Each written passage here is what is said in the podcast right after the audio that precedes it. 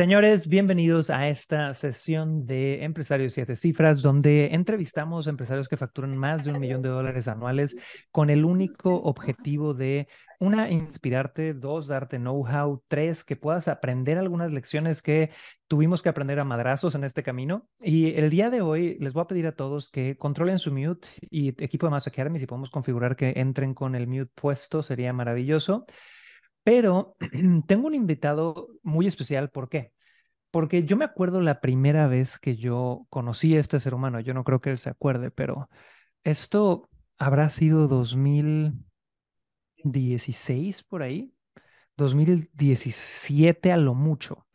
Y yo me acuerdo que fui a un evento en Orlando, Florida, de un software que se llama ClickFunnels, y yo iba con un par de amigos de la industria y de repente me dijeron, ah, mira, esos dos son buena onda. y estaba un güerito que se llama Dan Goldsmith, que luego lo tendremos invitado por acá, y estaba eh, Alex, que es bastante alto, no sé cuánto mide, ahorita le preguntamos, pero creo que es más alto que yo y está mamado, entonces es grandote. Y de repente me dijeron, oye, ellos dos son buena onda llevan un chingo en internet. Y ya habíamos interactuado en algún lado y me acerqué y ahí fue la primera vez que conocí a mi querido Alex.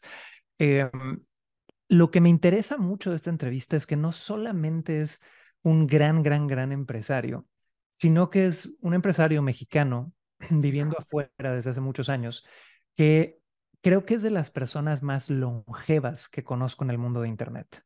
De hecho, lo pondría así. Latinos haciendo dinero online, solo conozco a una persona que lleve más tiempo que él.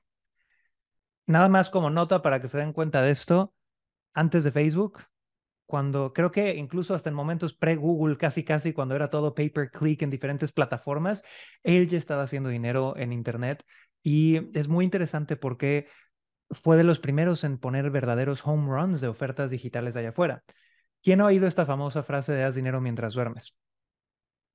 Yo me atrevería a decir que él fue la persona que popularizó eso porque uno de sus primeros cursos online que vendía antes de Facebook se llamaba Haz dinero mientras duermes.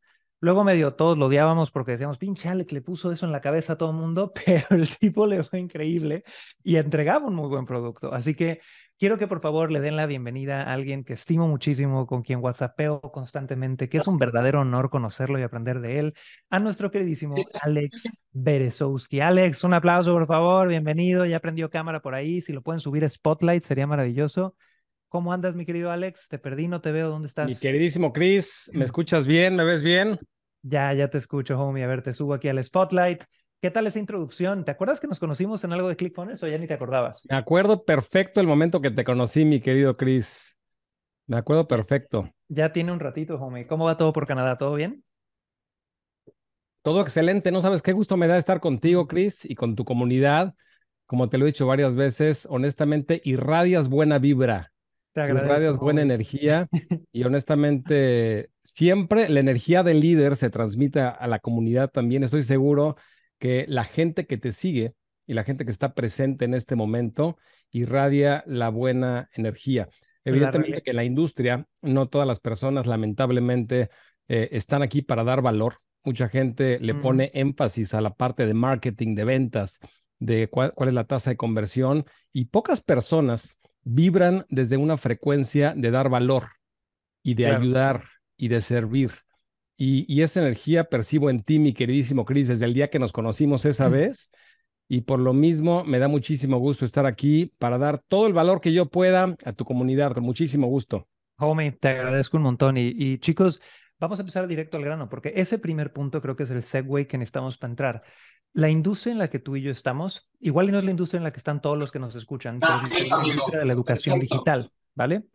Y la industria de la educación digital es muy fácil darle copy-paste a una narrativa de vamos a cambiar el mundo, vamos a hacer dinero, vamos a mejorar la vida de no sé cuántas personas. Y hay un chingo de personas que ya lo hacen como copy-paste y que sus acciones en realidad no son de tener un impacto positivo, sino más bien son de vamos a exprimir este pinche limón, hacer todo el dinero que podamos y salir corriendo. Cuéntanos en todos tus años en el mundo del marketing digital, ¿qué crees que ha sido lo que te ha permitido estar aquí y haciendo dinero en Internet y creciendo en Internet en diferentes mercados, nichos e industrias? ¿Por cuánto ya? ¿Estamos hablando 15, 20 años? No sé. Cumplo 20 años el próximo año. Empecé en 2004. Vamos a hacer un fiestón, no, no, algo tenemos que hacer. Totalmente, totalmente. Una fiesta digital. Empecé en noviembre de 2004. Muy bien, súper. ¿Qué crees que te ha permitido ser tan, tan longevo en esta industria y siempre exitoso? Mira, yo creo, mi querido Chris, uno, no siempre he sido, eh, exitoso. Eh, evidentemente que al principio fue bastante difícil. Me acuerdo cuando empecé, eh, me acababa, el, el, mismo año que empecé mi negocio, me comprometí con mi ya esposa, llevamos ya casi 20 años de casados, y me acuerdo que mi primer objetivo era que ella dejara de trabajar. Ella ganaba un poco menos de dos mil dólares al mes en ese momento y esa era mi meta. Mi primera meta era que ella lograra, dejara de trabajar. No era seven figures, no era más de un millón de dólares, no era hacer un eight figure ah, business, era que mi esposa dejara de trabajar en ese momento. Eh, entonces, evidentemente que no fue sencillo, no fue fácil al principio. La, al principio yo me acuerdo perfecto cuando, evidentemente que en ese momento no existía YouTube, no existía Facebook, no existía ninguna, ninguna red social. Yo me conectaba literalmente por teléfono a la computadora y yo me acuerdo que tenía una campana. Ojo, nada más, perdón que te interrumpa, visualicen eso. Alex ya estaba haciendo LAN en internet y para empezar su mañana él oía. ¿Se acuerdan de eso? Así es, y había una línea telefónica en la casa y yo bloqueaba todo el, todo el tiempo la línea telefónica intentando descubrir cómo era este mundo de los negocios en Internet, que era algo totalmente nuevo eh, para mí en ese momento. Pero tú imagínate la siguiente situación. En ese momento yo invertí en publicidad en Google AdWords, se llamaba Google AdWords, lo que actualmente se llama Google Ads, eh, y yo ponía mi tarjeta de crédito con 200 dólares al día, 300 dólares al día. De mis ahorros salía todo ese dinero me estaba quemando el dinero, todos mis ahorros, y de repente, uno cada 10 días, eh, sonaba una campana. Yo tenía una campana activada para que cada venta que entrara sonara una campana. Una, De hecho, era un sonido como de jackpot, como si tuvieras ganado en la jackpot en el casino, y sonaba. Y lamentablemente esa campana sonaba una vez cada semana o cada dos semanas, después de que yo invertía 200 dólares diarios, diarios, diarios, diarios, y de repente una venta de 27 dólares. Después de dos semanas de invertir, evidentemente que era mucha pérdida. Sin embargo, en mi mente en ese momento hacía clic y hacía yo una conexión de que si una persona sacaba la tarjeta de crédito, confiaba en lo que yo le había dicho y compraba mi producto, era suficiente para que yo me diera cuenta de que era un proceso optimizable. Mm. totalmente optimizable. Yo creo que la palabra optimización es una de las más importantes en marketing. Malo cuando no tienes atención o no tienes ventas, pero si alguien levanta la mano y dice, yo quiero y yo pago, es un problema optimizable, es algo a optimizar y a mejorar. Pero bueno, en este momento, mi querido Chris, como todos los emprendedores, porque hablábamos de dar valor, como todos los emprendedores, evidentemente que yo no empecé mi negocio pensando en ayudar a la gente, en salvar al mundo, en dar valor, en ayudar a las demás personas. Tenías que pagar la renta. Era pagar las cuentas como todos empezamos, era simplemente pagar las cuentas, que mi esposa dejara de trabajar, estaba pensando en mí, en mí, en mí y en mí. Sin embargo, como emprendedores nos tropezamos, nos tropezamos, afortunadamente nos levantamos, no todos, pero muchos nos levantamos, y cuando nos levantamos, seguimos aprendiendo y educando. Pagan, no sé si lo conocen, Tú seguramente sí. Nada más como nota, Even Pagan creo que ya no está tan activo, pero era un infoproductor muy grande canadiense también. Y a mí me... Sí era canadiense, ¿verdad, Alex? No, él es de Estados Unidos. De Oregon. Yo me acuerdo que yo tenía un grave problema con Even Pagan. Se me hacía aburridísimo, homie. Así, escuchaba sus videos y era así, súper pausadito, todo tranquilo, muy monótono. ¿No te pasaba eso con él? A mí, más allá del estilo, lo que me gustaba de, de, lo que él hacía es de que era demasiado profundo en los conceptos. Él nunca enseñaba en mm. tácticas o en trucos de marketing, enseñaba en principios, en unos en, principios que cambian todo. Que de repente, de hecho, principios de productividad que aprendí con él los sigo implementando, ¿no? Pero uno de los principios eh, que, que él dijo en uno de los seminarios es el siguiente. Él dijo, la habilidad más rentable en los negocios es la compasión. La habilidad más rentable en los negocios no es Facebook Ads, no es cómo hacer HTML y cómo codificar una página web, no es dominar la inteligencia artificial, no es la parte de cómo hacer un embudo de venta, es la compasión. Es algo muy profundo porque no es intuitivo, no es lógico, no es normal. Nuestro te voy a, perdón que te interrumpa, Alex, pero yo escucho esa frase y lo primero que se me viene a la mente es autocompasión, como en un sentido de, a ver, la cagaste, te levantas, no te latigues, veo demasiado emprendedor que a cada rato se traba, se frustra, se atora, tiene retos, no tiene como este self-love y compasión de, a ver, poquito a poquito, pasito a pasito, estás aprendiendo a caminar. Y se me viene a la mente compasión con tu audiencia, con, con el entender que es gente que tiene retos, tiene miedo, está alzando la mano y hay que llevarlos como de la manita. ¿A eso te refieres?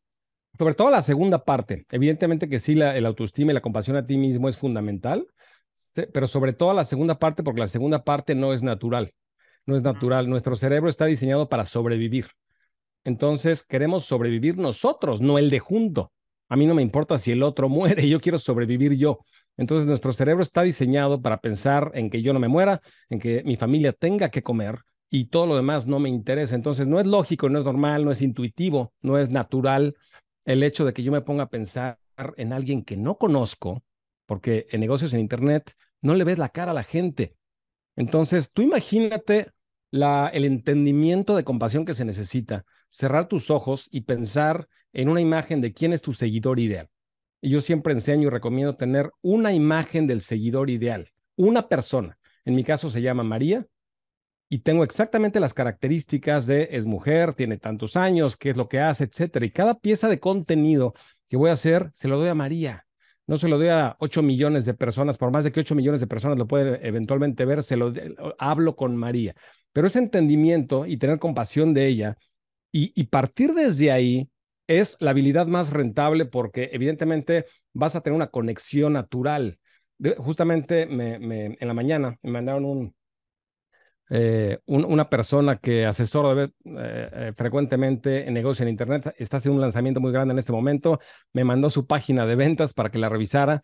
Y lo primero que, veo al abrir su página de ventas es su logo gigante. Evidentemente que todos estamos enamorados de nuestro concepto, de nuestro logo, de nuestra imagen. Veo su logo gigante. Después del logo veo su producto, después el precio y después un encabezado muy chico y le dije, quita tu logo, a nadie le interesas. Mala noticia, a nadie le interesa tu logo. Todo el mundo estamos obsesionados con nosotros mismos, no con tu empresa. A nadie le interesa que yo compre un yate el día de mañana o que tenga una casa más grande, le interesa un problema que tiene. Entonces, quita tu logo, quita tu producto, quita el precio y pon un encabezado que le haga ver a esa persona que vas a ayudarlos a resolver un problema urgente y, de la, y, que explique la forma como los vas a ayudar. Y evidentemente que la forma sale, eh, eh, la, venta sale de forma natural, pero a lo, que me eh, a lo que me refería con la compasión es de que no es natural. Y cuando yo hice, cuando yo me di cuenta de eso, no solamente cambió mi enfoque en la creación de producto, porque a partir de ese momento invertí el 80% del tiempo en crear un buen producto y el otro 20% en marketing. Entonces, número uno, mejoré mi producto, pero número dos, el marketing es mejor, porque decía Claude Hopkins que el marketing tiene que ser servicio. Un anuncio, si no da información de valor y si no da servicio, no va a ser un buen anuncio. Tiene que ser un anuncio que enseñe, que dé valor desde el marketing, tienes que ayudar. Entonces, a eso me refiero con Evan Pagan, de que son principios, una frase, una frase que de repente como que te cambia todo y, de ir mi negocio así, como que tambaleándose, de repente empieza a despegar. Me encanta, joven. Y tenemos un, mentor, slash conocido, slash proveedor en común, que es, es un americano famosísimo que está en California, que se llama John Benson, que si no lo conocen, chicos, mucho de su, de su contenido es en inglés, pero es uno de los genios del copywriting que hay allá afuera. Y yo me acuerdo de hablar alguna vez con John en una de las mentorías que tomé y me acuerdo mucho de una pregunta que él siempre, siempre, siempre como que recordaba, que ponía como batuta cuando escribías cualquier mensaje para vender, cuando hacías cualquier oferta, era, Cris, acuérdate que en el momento que alguien entra en contacto con tu oferta, esa persona está diciendo, ¿qué hay en esto para mí? ¿Qué hay en esta página para mí? ¿Qué hay en este webinar para mí? ¿Qué hay en escuchar este tipo para mí? ¿Qué voy a sacar yo? Pero que eso también lo estás pensando tú. Entonces, cuando chocan, ¿no? Y tú estás pensando, ¿qué quiero para mí? Y él está pensando, ¿qué quiero para ti? No hay un punto intermedio, ya sabes, donde nos podamos dar la mano. Y en este tipo de situaciones, uno de los dos lados es el que tiene que, pues, dar el primer paso, ¿no? O ceder hasta cierto punto en eso. Y creo que eso es a lo que vamos con la compasión, ¿no? En un mundo donde todo el mundo quiere jalar agua para su lado, donde hay frases en México como que lloren en su casa, que lloren en la mía, ¿no? Y que todos hemos oído esas frases. Con tu negocio, ser esa primera persona que lo pueden ver muchas veces simplemente en el corazón de muchas de las estrategias de las que hablamos, webinars, lanzamientos y demás, es sé alguien que da toneladas de valor, pero toneladas. Y, y es muy chistoso porque creo que cuando empezamos uno de los retos más grandes es que decimos, ¿cómo voy a dar tanto valor? Si les doy tanto ya no me van a comprar. Y es al revés. Si das tips mediocres, si das contenido gratis mediocre, estás haciendo publicidad de que tu contenido de paga es mediocre. Si haces contenido gratis, que es mejor que los cursos pagados o que la información pagada de otras personas, sea que tú vendas inmobiliaria, que vendas seguros, que vendas multinivel, que vendas lo que sea, si tu estrategia de contenido es algo que la gente voltea y dice, no mames, yo le pagué a alguien tres mil dólares y este cabrón me está dando cosas gratis así. O sea, ya ahí estamos hablando de una estrategia con un principio de compasión, de agregar valor, de servir, de poder estar ahí, me encanta. Ahora, Alex, cuéntanos un poquito, ¿cuál fue tu primera oferta? ¿Cómo la primera oferta que fue un hit? ¿Cómo la construiste? Para todos los que nos están viendo que está, tenemos gente que está apenas empezando en el mundo digital, que está haciendo ofertas en diferentes industrias, ¿Y cuál fue la clave para que esa fuera la primera que pegara donde dijeras, bueno, ya no me estoy gastando 200 al día, estoy ya siendo sumamente rentable? Claro. Mira, para eso te platico eh, cómo empecé. Empecé, yo estuve en Australia viviendo varios años, luego regresé a México, no sabía qué hacer, lo único que sabía es que quería empezar un negocio, no sabía vendiendo qué. Fui con un notario público y le dije, quiero abrir una empresa, me dijo, ¿qué vas a vender? Le dije, no tengo la menor idea, quiero abrir una empresa. Abrí una empresa sin saber qué iba a vender. Eh, me lancé, me lancé al camino emprendedor sin tener productos, sin tener absolutamente nada. Y afortunadamente conocí una persona que transformó totalmente mi vida en ese momento. Yo estaba en búsqueda en busca de una señal y de repente mi hermana conoció a una persona mexicano, pero vivía en Holanda en ese momento, eh, que se dedicaba en el año 2004 a vender ebooks, libros electrónicos por internet. Evidentemente que en ese momento no existían webinars, videos, membresías, todo, ese tipo de productos que, que tenemos actualmente. Él vendía información en formato de libro electrónico, de ebook, y mi hermana me dijo, tú que estás buscando oportunidad de negocio, ve la página de él, seguramente te va a interesar. Mi hermana es anticapitalista totalmente, es el otro extremo, no le interesó en lo absoluto ella, pero sabía que a mí me podía interesar conocer a esta persona, me mandó su página. En el momento que vi su modelo de negocio, ni siquiera yo había hablado con él, vi una página que vendía un libro que daba valor a las personas, que se vendía de forma totalmente automatizada, que la gente pagaba con tarjeta de crédito, él recibía un pago y la gente recibía el libro, él está dando valor, puede estar viajando con su familia, haciendo lo que quiera y está ayudando a las personas. En ese momento supe que no había otra cosa mejor para mí que eso. Le hablé por teléfono. ¿De qué era el libro? ¿De qué era el nicho? De él tenía varios productos. Uno, por ejemplo, de hacer ejercicios con los ojos para ver mejor. Entonces se llamaba Seeing Without Glasses. ¿Cómo ver mejor sin lentes? Como nota, ese nicho es sumamente rentable. ¿Te das cuenta? Hoy por hoy yo conozco tres infoproductores hispanos y americanos forrándose con infoproductos de cómo hacer ejercicios para ver mejor. impresionante que sigan vigentes. Claro. Y él tenía muchos nichos de ese tipo que no eran tan masivos, tan grandes, pero eran altamente rentables. Y, me, y le hablé por teléfono. Evidentemente que él no sabía quién era yo y le pedí que me enseñara. Obviamente me dijo que no. Eh, le hablé a la siguiente semana, le pedí otra vez, por favor, enséñame qué tengo que hacer. Me dijo que no. Le hablé otra vez, le hablé dos veces por semana, como mes y medio, hasta que por fin me dijo, eh, hagamos algo. Enséñame un tema, dame varias ideas de temas de libros que podamos colaborar juntos, hacer juntos. Y el trato es, yo te enseño cómo hacerlo. Es decir, él me iba a enseñar cómo hacer todo.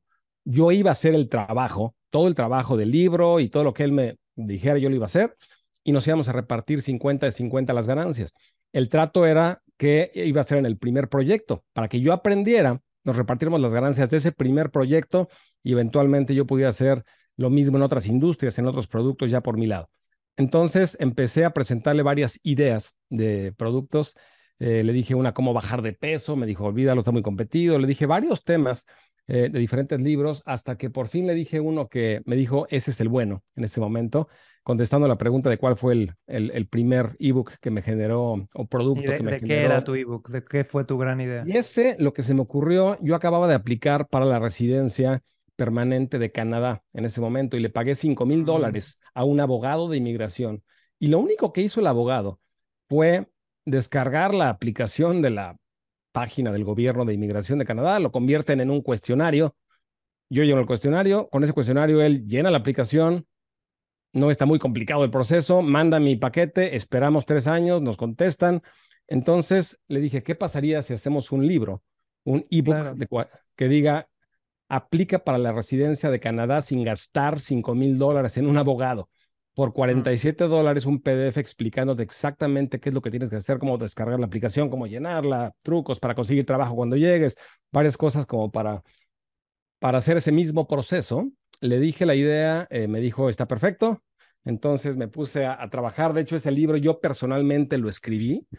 Eh, pedí autorización del gobierno de Canadá, firmé contrato con el gobierno de Canadá, hice un, un ebook de cómo inmigrar a Canadá, lo vendimos de forma exitosa un par de años. Entonces lo lancé de hecho, fue una de las únicas páginas que he optimizado para los buscadores. Me puse yo personalmente a pedir backlinks para hacer una página que estuviera optimizada para todos los buscadores. Eh, estábamos abajo del gobierno, entonces buscabas Immigration to Canada, este, estaba el gobierno y luego nuestro ebook de 47 dólares de forma orgánica en Google AdWords en ese momento. ¿Y esa era tu forma principal o también pagabas publicidad? Mm, publicidad también. Entonces era orgánico y publicidad también. Sin embargo, eh, el problema que encontré y es algo que yo enseño en Tribu Digital, fue el siguiente. Uno de los criterios que yo, enseño, tenemos un filtro que se llama filtro PDA para saber cuáles son las características que debe cumplir tu mercado antes de hacer un infoproducto. Y la P significa permanencia, permanencia. Lo malo de ese tema de inmigración de Canadá es que cambia cada seis meses, actualizan las leyes, cambian todo y no puede tu negocio depender de algo que puede cambiar. Si tú haces un curso enseñándole a la gente trucos de Facebook Ads o cómo hacer Facebook Ads, buena suerte. Buena suerte. ¿Por qué? Porque van a cambiar la plataforma, van a actualizar absolutamente todo. Regresando al tema de Evan Pagan, él enseñaba en principios que nunca van a cambiar. Sus cursos los puedes ver dentro de 15 años y son principios que no cambian, permanencia. Entonces ahí aprendí que por más de que seguía siendo rentable ese ebook de cómo inmigrar a Canadá, lo que entendí es de que tenía que enfocarme a otros nichos diferentes, que cada activo digital que yo hiciera, porque tu producto es un activo digital, fuera permanente. Y cuando tuve ese, ese entendimiento, tenemos libros que se siguen vendiendo productos desde hace 15 años, que no se han tocado, que no se han modificado y que se siguen vendiendo una y otra y otra y otra vez. Y evidentemente que ese es un proceso más estratégico y más inteligente.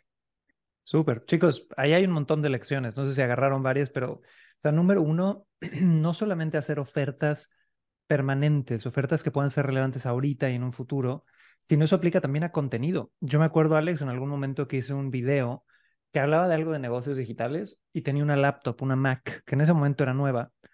Y tres años después me llegaban notificaciones de, ay, si tanto dinero, ¿por qué una pinche lap de las viejitas? ¿No? O sea, y eso me acuerdo también de escucharlo de varios autores, de cuando te grabas, ¿qué hay en tu fondo? ¿Qué está pasando? O sea, cómo puedes hacer tu contenido lo más evergreen posible, tus ofertas evergreen, no solamente en el sistema de Ford, o sea, como los vendes, sino también que sean dolores relevantes, como lo que hablábamos de los ojos hace rato. Claro. Y, tú sabes que esto, bueno, se enseña en, en, todos lados, pero hay tres nichos que son relevantes para la humanidad una y otra y otra y otra vez, que es wealth, health and relationships generación de abundancia, generación de salud y relaciones, paternidad, amorosas, lo que fuera. Ahora, yo sé que tú has, lo que quiero explorar un poquito aquí para darle contexto a todos, tú has estado con éxitos y caídas en, no solamente en el nicho hispano, sino también en el nicho americano, en el nicho de habla inglesa, en ofertas pues de inmigración a Canadá, del nicho de la sexualidad, del nicho de negocios, ¿Qué nos podrías decir de, o sea, de tu experiencia como tanteando tantos diferentes nichos? ¿Qué, ahí te va. ¿Qué gran diferencia hay entre hacer marketing a los latinos y hacer marketing a la gente en el mundo anglo que no ve la gente normalmente? Obviamente el costo por lead es más caro, pero ¿qué otras diferencias ves tú que, que el latino que intenta hacer eso no entiende a veces? La diferencia más importante, y por eso, y yo lo puedo comparar con los dos negocios, yo en el negocio en inglés, que es el negocio que me genera el 95% de las utilidades, mandamos un email, mandamos un correo electrónico y hacemos ofertas de 7 dólares, de 2 dólares, de 5 dólares y luego con un free trial a una membresía a 47 dólares. Hay mucho Cada fin de semana hacemos una, una promoción en un producto distinto, diferente, con un anzuelo diferente y la gente, ahí, y ahí va la frase clave, la gente compra por impulso. Mm. Compra por impulso en Estados Unidos. En el mercado en inglés la gente está acostumbrada a comprar por impulso. Ahora, eso viene de varias razones, ¿no? Cultural, más, eh, más dinero, más confianza en compras por Internet, más acceso a las tarjetas de crédito. Hay diferentes razones, pero la frase importante es, la gente compra por impulso. En el mercado... ¿y, no, ¿y no, será por los low ticket? Porque dijiste puros... Porque, no, porque también lo, hemos intentado igual en el mercado hispano. Hemos intentado traducir exactamente nuestra misma estrategia que usamos en inglés mm. en el mercado hispano y no funciona de la misma forma, incluso con el mismo precio del, del ticket. De hecho, muchas veces nos ha sido contraproducente cuando ofrecemos algo de muy bajo precio en el mercado hispano, manchamos mucho la marca. Manchamos mucho la marca porque despreciamos o le quitamos valor percibido a nuestra marca, pero aún así no hay tanta efectividad en las campañas. El mercado hispano necesita más seducción. Mm. Esa es la otra frase importante. El mercado hispano necesita más seducción. ¿A qué me refiero con eso? En tener la paciencia y la persistencia para dar mucho valor antes de pedir que se casen contigo, antes de pedir que te suelten la tarjeta de crédito. Necesita más, necesita más seducción, más, valor, más exacto, más apapacho. Así somos los latinos. Por un lado, culturalmente así somos. Por otro lado, hay menos confianza en Internet. Mm. Llevamos menos tiempo comprando en Internet. Hay menos tarjetas de crédito y por lo mismo necesita una real confianza muy grande, una relación profunda para que vayan al Oxxo a pagar su dinero o algún banco, si es que usas ese tipo de, canales para capturar pagos. Entonces, el componente humano es mucho más importante. Por lo mismo, se me hace mucho, mucho más interesante. Pero creo que la, la parte importante ahí es cuando compras tráfico, cuando compras tráfico, en inglés es muy sencillo porque al comprar la gente por impulso, el tiempo que pasa entre que hacen clic en tu anuncio y compran es muy comprimido y por lo mismo puedes atribuir más fácilmente las campañas. Mm. Y eso es tu tiempo, el retorno de inversión es más corto. Por un lado el tiempo, pero por otro lado la atribución no se pierde. Claro. Nada más como, como side note para todos chicos, desde todos los temas de privacidad que ha vivido Meta y muchas plataformas, hubo algún cambio hace como uno o dos años donde Meta antes podía rastrear, rastrear, ya sabes, si me viste el anuncio el primero de enero, casi casi 90 días después yo podía seguir diciendo, ah, yo tengo data de esa persona que me vio hace 90 días y se pueden atribuir la venta. Después de todos estos ataques de privacidad y demás que sufrieron, restricciones, regulaciones, según yo, la atribución de Facebook bajó dramáticamente a siete días o algo así, ¿no? O sea, tienen como un rango mucho más pequeño. Entonces, atribución es cuando la plataforma publicitaria dice, yo le vendí a este dude porque me vio hace siete días. ¿Sabes cuánto yo, es? Yo recomiendo, hablando ya de la atribución en específico, yo recomiendo nunca basarte en la atribución de la plataforma de anuncios que utilices. Evidentemente que es buena como soporte, etcétera, pero siempre utilizar una atribución propia, una atribución externa. Nosotros utilizamos para las campañas de tribu digital, por ejemplo, utilizamos Hyros, no sé si la conozcas. Claro, la acaban de vender por 100 millones de dólares Alex Becker. ¿Supiste que la vendió? No, no sabía. Bueno, ese es, chicos, otro, ese es más del mundo cripto, pero el dueño de esa empresa, Hyros, que es una empresa de tracking, es un personaje súper intenso del mundo marketing digital y hace menos de un año vendió Hyros no sé a quién por más de 100 millones de dólares y el tipo está feliz nadando en dinero. Impresionante. Impresionante. Y honestamente, yo he probado varias plataformas, Wicked Reports, diferentes plataformas, y Hyros se me hace muy efectiva, muy buena. No es la única, se me hace muy buena. Pero aquí el tema importante, regresando al tema de la atribución en cuanto a comparando el mercado hispano y el mercado eh, en inglés, es de que si toma más tiempo seducir a la gente y que compren, la tecnología de atribución es fundamental. Es muy importante porque si no se pierde de dónde, de qué banner venía, de qué anuncio.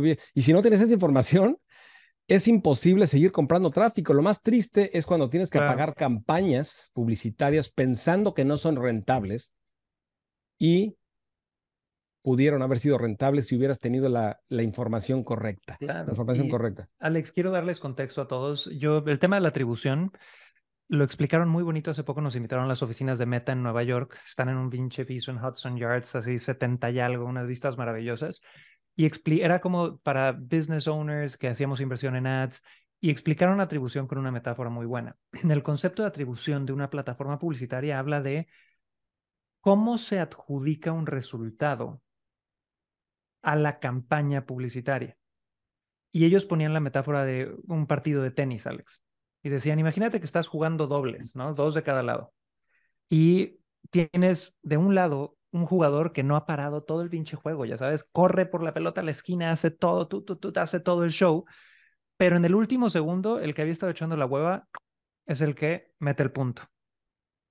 ¿Quién fue en realidad el que ganó el partido?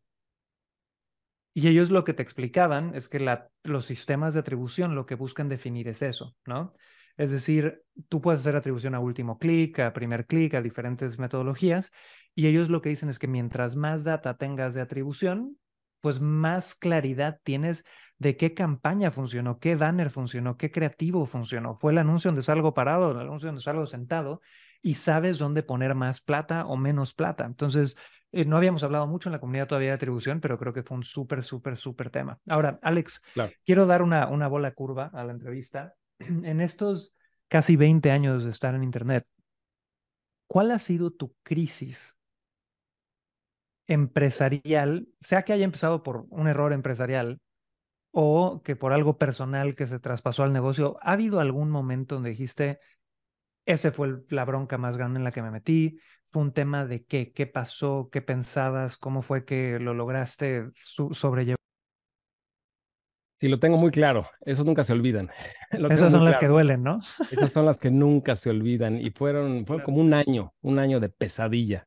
Eh, mi negocio iba muy bien, más o menos era 2009 aproximadamente, 2010. Ya vendíamos varios millones de dólares en Internet al año, íbamos muy bien, estábamos capturando en ese momento como 5 mil correos electrónicos al día, al día, al día, al día, en Aweber, en ese momento usábamos Aweber para capturar correos electrónicos. Entonces era una máquina, era una máquina, todo estaba totalmente optimizado. En ese momento mi marca en español no era Tribu Digital, era Gana Dinero mientras duermes. Eh, y tristemente, Gana Dinero mientras duermes es una marca bastante buena, atrae mucho la atención, sin embargo tiene dos problemas. Uno, atraemos al cliente o al prospecto incorrecto. Alguien que quiere ganar dinero mientras duerme, por definición, no es un buen prospecto para tu negocio. pero sí te llegaba gente súper huevona. O sea, gente de, no, Alex, yo vengo aquí a roncar y a facturar. Pues es que lo que hice fue amplificar lo que todos queremos, que es ganar dinero.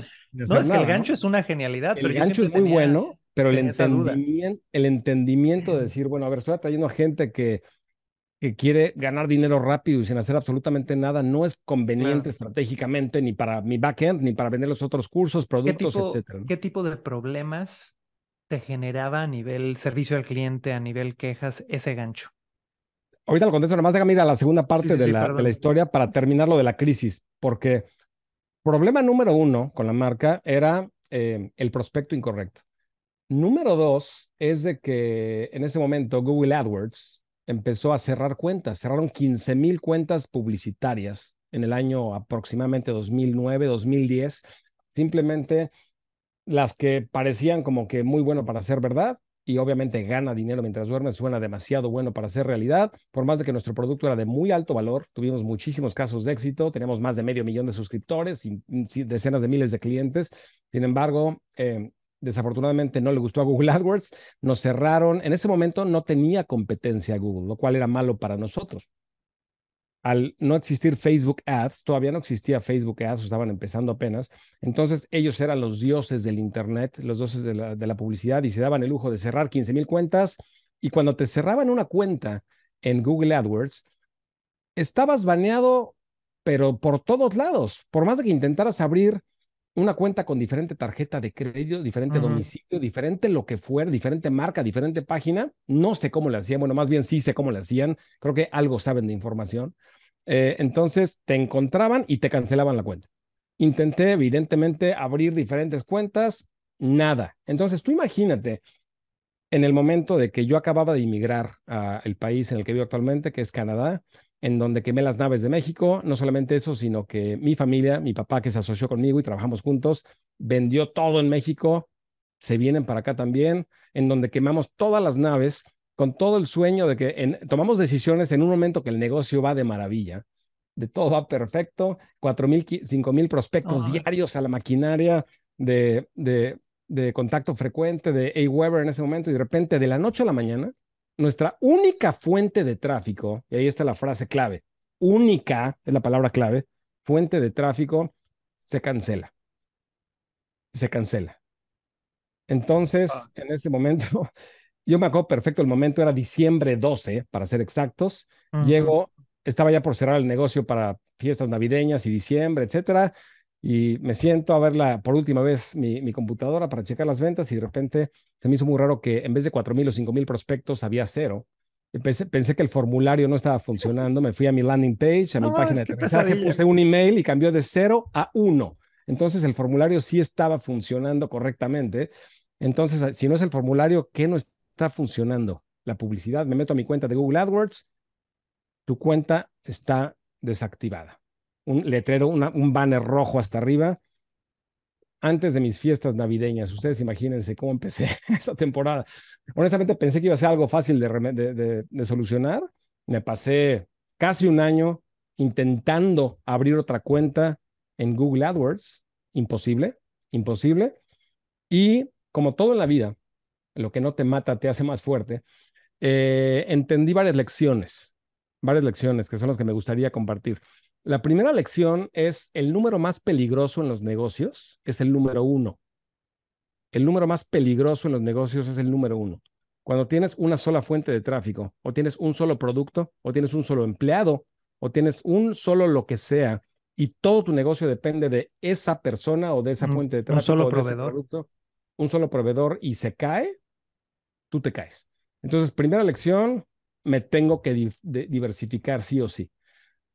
Ahora, la estrategia, y segunda lección fue cambiar de enfoque a la marca, cambiar de enfoque a la marca. Pero la más importante fue nunca depender de una fuente de tráfico. Y como todo en la vida, fue una bendición en silencio, porque actualmente tenemos muchas fuentes de tráfico en el negocio en inglés, afiliados, redes de tráfico, etcétera. Y la estrategia para sobrevivir en ese momento fue crear mucho más productos porque tenemos ya una base de datos de correos electrónicos, ya no había nuevos, mm. y nos pusimos a crear un producto cada mes, cada mes, cada mes, cada mes, cada mes, cada mes, cada mes, cada mes, cada mes, lo, cual después lo convertimos en una membresía, lo cual también fue bueno, porque la gente compraba el que fuera de los productos y se inscribía a una membresía de 47 dólares mensuales, en donde cada mes les íbamos mandando uno de los diferentes ebooks y audios, etcétera. Entonces nos ayudó, nos fortaleció, pero no fue nada fácil, nada fácil. Esa historia está increíble y nada, bueno, increíble ahorita, ya sabes, viéndola, porque ha de haber dolido y con ganas, pero nada más como notas. Número uno, es ese periodo donde banearon tantas, es casi histórico. O sea, cuando Google volteó y cerró todo eso, le, dice, le decían el Google Slap, ¿te acuerdas? ¿No? Que era como la cachetada de Google y era como, bueno, te tocó el Google Slap, ya valiste madres, te cerraron y no había ni siquiera otras opciones a nivel tráfico de qué carajos vamos a hacer. Segunda lección con la que yo me quedo es la importancia de extraer tu mercado, que esto es un básico de nuestra industria, extrae tu mercado de las plataformas. Si tienes una base de datos, si tienes una lista de teléfonos, si imagínate que primero le tiran Google, si le hubieran tirado de repente Aweber, la plataforma de email marketing, igual y si hubiera tenido teléfono, oye, agarras tres vendedores y ya sabes, a llamadas de teléfono. Entonces, la acumula tu base de datos termina siendo un activo sumamente importante. Eh, yo uso mucho de ejemplo, Alex, tú sabes que yo trabajé en la industria del tiempo compartido en hotelería. Yo trabajé, la el último trabajo que tuve fue en una sala de ventas en Santiago de Chile, que llevaba 10 años operando, vendiendo un millón de dólares al año con una misma base de datos de 1.500 clientes. Y lo único que hacían todo el santo día era, hey, ¿quieres comprar algo más? Hey, tienes un referido con diferentes ofertas todos los meses. Obviamente no es lo óptimo porque se va quemando, los volúmenes a, nivel macro van bajando, pero es una lección de, a ver, si yo tengo mi comunidad, si yo estoy mandando mails, si yo estoy agregando valor, hago diferentes ofertas y a partir de ahí me muevo. Algo que a nosotros en Mass Academy también nos ha salvado muchísimo es que tenemos ofertas core ofertas principales que son, en este caso estamos en empresario inteligente, eh, cuando empecé era selling through service, vender con servicio, que es tu oferta, que es como tu caballito de guerra. Y todos tienen esto, o sea, en inmobiliaria tienes un producto, o en seguros tienes un producto, pero tener la capacidad de a tu misma base de datos, de repente hacerle un switch y decirle, aquí va una oferta diferente, única, rápida, algo que no has visto antes, lo que hace es que, ok, igual y ya tenía el dinero de mi gente en un curso de ventas, pero bueno, ahora tengo el dinero de mi gente para un tema de otra cosa. Y esto no solamente en capacitación, te doy un ejemplo, si yo soy Mercedes que vende terrenos, tengo a mi gente que compra terrenos, pero si de repente diversifico y ahora yo también tengo servicios de construcción, tengo una oferta secundaria que puedo vender. O si yo vendo seguros y de repente vendo también temas de inversión, tengo una oferta secundaria. El, es, es, tan extremo, chicos, que con Café 4M, que es nuestra marca de café de especialidad, mi plan original antes de mudarme a Estados Unidos, que quizá lo retome en un futuro, era, oye, yo ya tengo el dinero de educación de mi audiencia. Ahora quiero el dinero del café. Esa es la forma en la que yo lo veía. Y decía, oye, yo abro después de esto una sucursal en Ciudad de México, en Monterrey, en Guadalajara, donde tenemos comunidades sumamente grandes, y todos los eventos son ahí, y todos los eh, lanzamientos son ahí, y todos los meetups son ahí, y todo, o sea, tu mismo avatar tiene presupuestos para diferentes cosas. Y a veces hay, una, hay una expansión interesante haciendo como el famoso cross-selling, ¿vale? Oye, chicos, ¿cómo un comentario, un, perdón, Chris, un comentario importante ahí, creo que es, creo que es fundamental aterrizar con esto. Adelante, adelante. Sí, un comentario importante. Algo eh, basado en lo, que, en lo que estás diciendo, otro beneficio de ofrecer varias cosas distintas a tu misma audiencia, que es lo que tuvimos a fuerza que hacer nosotros, si ya no había tráfico publicitario y no había tráfico pagado, y lanzábamos una oferta cada mes, y en este momento lo hacemos cada semana en mi negocio en inglés, pero lanzamos un producto nuevo cada mes, cada mes, cada mes, cada mes, cada mes, cada mes, te da dos cosas. Número uno, te da dinero, pero número dos, lo más importante, te da información. Y la información vale más que el dinero. Y te pido que lo escribas. La información vale más que el dinero. Cuando haces una campaña publicitaria, por ejemplo, tienes o dinero o información. Si no te fue bien y no tuviste dinero, tienes información y la información bien implementada y bien entendida y bien reflexionada eh, es, es mejor que el dinero. Entonces, tú imagínate si lanzas un producto cada mes, cada mes, cada mes, de temas diferentes, evidentemente que todos los temas les interesa, le interesa a tu seguidor ideal, pero son temas distintos durante dos, tres, cuatro, cinco años. ¿Qué información vas a tener? Evidentemente que vas a tener información de cuáles son los mejores tres. Y esos mejores tres, y aquí va la parte importante, son los que se van para comprar publicidad. Y espero que eso no se te pase así. Eso es algo importante. Repito, tienes dos o tres años de contenido de productos que les mandas y no necesariamente tiene que ser un producto que les vendas si es que no tienes el tiempo para hacer tantos productos. Pueden ser artículos, videos, etcétera. Pero si son productos de, 100, de 10 dólares, 20 dólares, 30 dólares, estás capturando información para ver qué tema les interesa más. Y ese tema o esos dos o tres temas son los que vas a utilizar para tus campañas publicitarias. Mm. Y la probabilidad de que sean exitosas, evidentemente que va a ser mucho más grande a que si tú asumiste que tu único producto, eh, producto estrella es el, el más importante para, para comprar publicidad. Cuando compras tráfico, tienes que tener el que resuelva el problema más urgente y más importante y que la mayor cantidad de personas en tu audiencia tengan. Y eso lo haces a través de, como decías, Chris, de tu base de datos. Es vender, vender, vender diferentes enfoques, diferentes productos y ya que encuentres un home run, lo pasas al frente. Chicos, esa lección es oro puro. Pónganme si están, si están sacando valor de esto ahorita mismo en el chat, por favor, por favor, por favor. Y quiero nada más mi interpretación del consejo que acabas de dar para explicarlo a, mi manera y yo entenderlo mejor y también compartirlo. Yo les he hablado mucho a ustedes de un principio, que es el principio del tamaño de muestra o el principio de la muestra estadística. Esto, Alex, yo lo veo mucho en estudiantes míos que van a hacer su primer webinar y me dicen, Chris, fue un fracaso mi webinar. Y yo, ¿por qué? Porque hubo 10 personas, nadie compró. Y le digo, güey, con 10 personas frías tampoco vendería yo.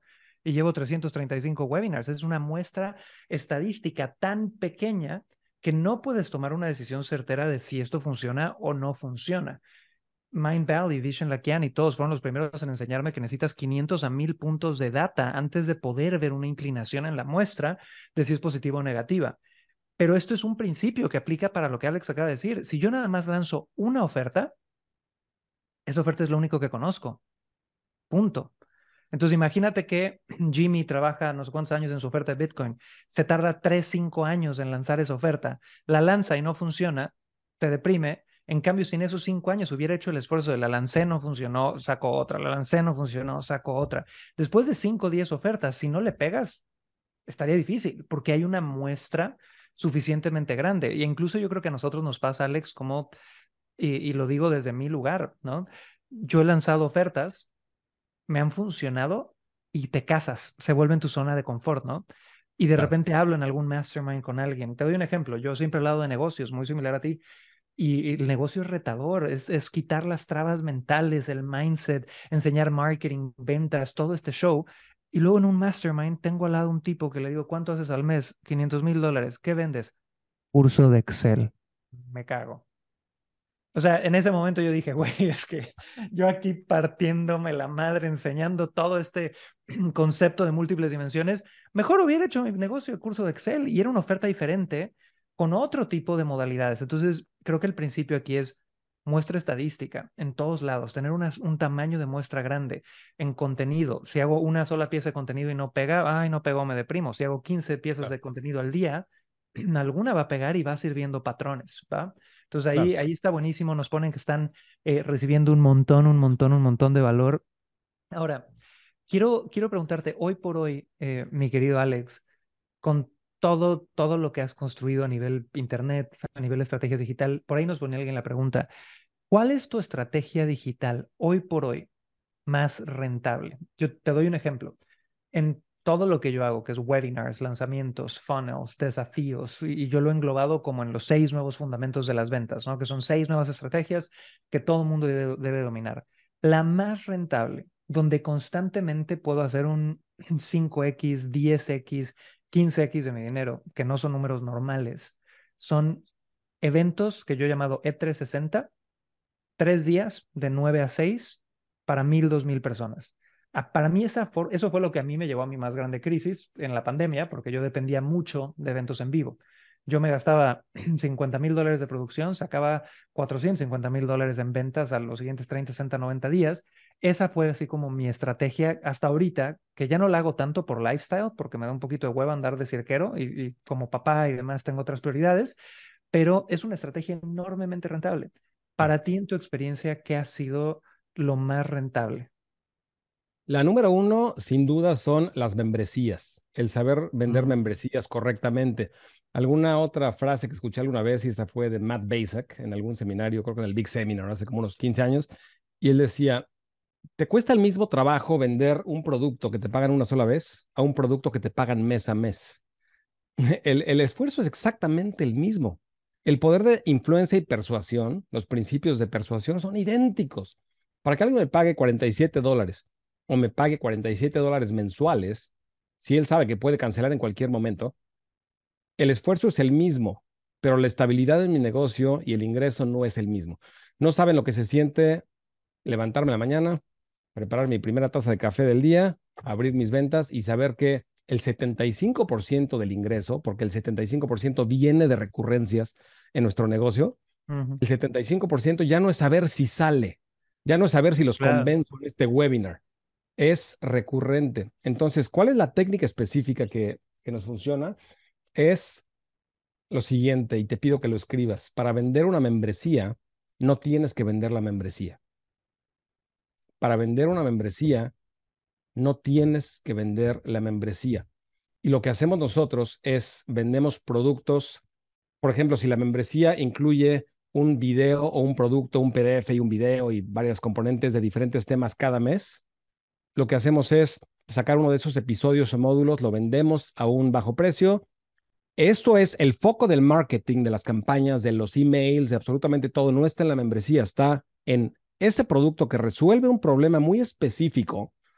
Y después, la razón por la cual les estamos dando un descuento y se explica muy claramente para que no tengas ningún problema con tu tarjeta de crédito y, de chargebacks y de diferentes cosas, se explica muy claramente que al comprar tú este producto estamos dándote un descuento porque te queremos regalar como uno de los bonos 30 días gratis o 45 días gratis o el tiempo que tú quieras.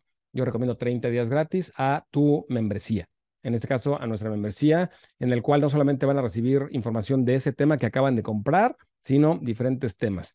Ahora, yo te recomiendo que en tu membresía tú no seas parte del producto. Y es un error que comete mucha gente. Mucha gente cree que tiene una membresía y su membresía es dar webinars y estar con su gente y eso no es una membresía. Mi membresía yo me pude de vacaciones tres meses y en realidad no pasa nada. No pasa nada. El son activos digitales que me generan ingresos pasivos. Una membresía en la que tú tienes que dar una clase, malas noticias, no es una membresía. O por lo menos no es un ingreso pasivo. Es, sí es una membresía, pero no es un ingreso pasivo. La palabra clave de ingreso pasivo es pasivo. Es decir, ahí sí ganas dinero mientras duermes. Regresando al tema. Ahí sí ganas Toda esta hora fue para este punchline. tal, cual. Y aquí no nos banean. Aquí no nos banean. Exacto. Entonces, eh, por, mucho mi, mi, mi eh, si, cada quien tiene un, super, un, secret power, el, el, mío desde el principio ha sido, y eso surgió desde el Google Slap. Como no, ya no mm. teníamos, ya no teníamos tráfico, nos pusimos a hacer diferentes productos. Y, y, y ahora, otra cosa importante es, los productos no salen de mi imaginación no salen de la intuición. Es muy peligroso basar un producto en la intuición. Por más de que nos sentimos creativos, intuitivos, el siguiente Leonardo da Vinci de la era digital, malas noticias. Es mejor hacer una encuesta a tu gente que le digas cuáles son tus tres principales problemas, cuál es tu mayor frustración, qué te mantiene despierto. En Tribu Digital enseño la prueba de las 3 de la mañana. La prueba de las 3 de la mañana es el tema que resuelve tu producto tiene que mantener literalmente, literalmente despierta a tu gente a las 3 de la mañana.